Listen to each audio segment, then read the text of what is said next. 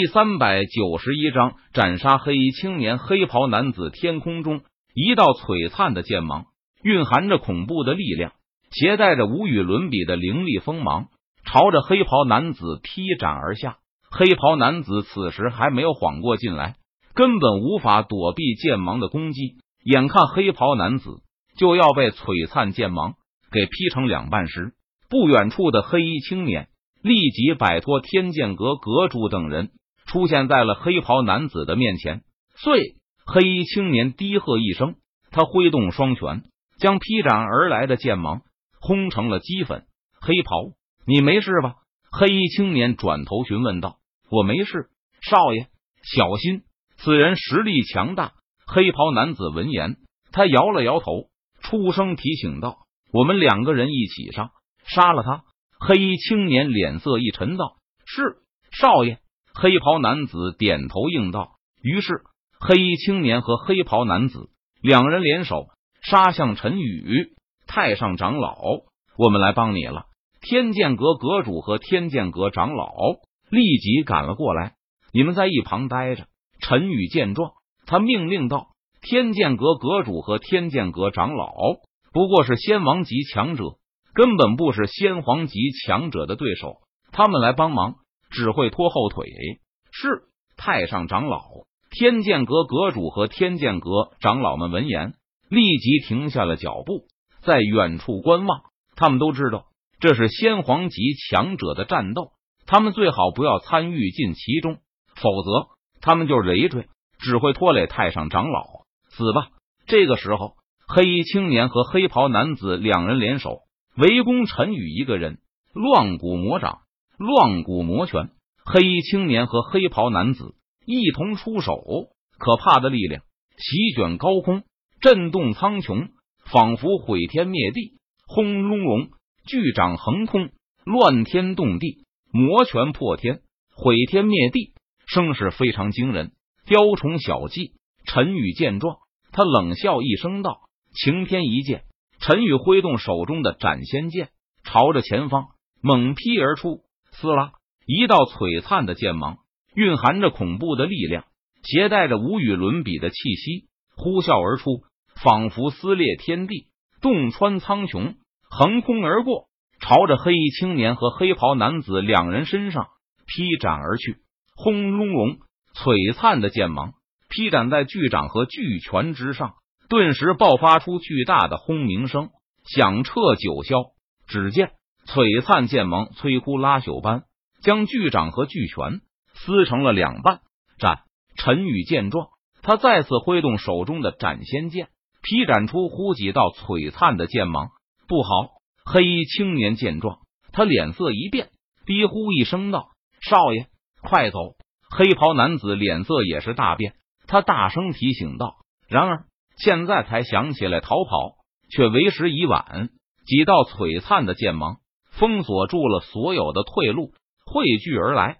少爷，下辈子再见！黑袍男子咬牙，他伸手将青年男子推了出去，而他自己则是被数道璀璨的剑芒击中身体，突施血花飞溅。黑袍男子的身体被璀璨的剑芒劈成了数十块，当场陨落，身子道消。黑袍黑衣青年见状。他不由得悲呼一声道：“黑袍是他的护道者，两人关系亲密。如今黑袍男子为了救他而死，这让黑衣青年感到无比的悲痛欲绝。杀！我要杀了你！”黑衣青年愤怒至极，他看着陈宇说道：“想要杀我，你可没有那个本事。”陈宇闻言，他脸色淡然，语气平静道：“乱骨魔拳。”黑衣青年不管那么多。他挥动双拳，朝着陈宇身上猛轰而去，轰隆隆，拳意破苍穹，可怕的力量汹涌而出，仿佛毁天灭地。但是陈宇却脸色淡然，眼眸平静。陈宇连两人的围攻都不怕，他还怕黑衣青年一个人的攻击吗？撕拉！陈宇挥动手中的斩仙剑，一道璀璨的剑气劈斩而出。只见璀璨的剑气。蕴含着恐怖的力量，携带着凌厉的锋芒，朝着黑衣青年的身上劈斩而去。突施，血花飞溅，璀璨的剑气撕开了漫天的权益，直接斩在了黑衣青年的身上。黑衣青年的身体瞬间被斩成了两半。这这怎么可能？黑衣青年震惊的自语道：“他没有想到自己会陨落在这里。”太上长老他们的尸体血液都被吸收了。不过就在这个时候，不远处的天剑阁阁主却是震惊道：“陈宇闻言，他心中一惊，连忙看向地上黑衣青年和黑袍男子的尸体。只见黑衣青年和黑袍男子的尸体和流淌而出的血液，仿佛像是被什么东西吸收了一样，很快就消失在了原地。不好！这是封魔禁地中的魔头干的，那个魔头居然还活着！天剑阁阁主忽然像是想到了什么，他脸色顿时一变，大吃一惊道：“封魔禁地中的魔头究竟是什么人？”陈宇闻言，他脸色微沉，出声询问道：“是天魔乱古大帝？”天剑阁阁主回答道：“天魔乱古大帝，数十万年前的魔道巨擘。”曾经压的整个仙界的正道强者都选择暂避锋芒，不敢与之争锋。但是后来天魔乱古大帝被我们天剑阁的先辈强者镇压，然后封印在了封魔禁地中。数十万年过去了，没有想到这天魔乱古大帝不仅没有被岁月磨灭，反而还活在这个世界上。刚才天魔乱古大帝吸收了两名魔道强者的尸体和血液。恐怕他就要破风而出了。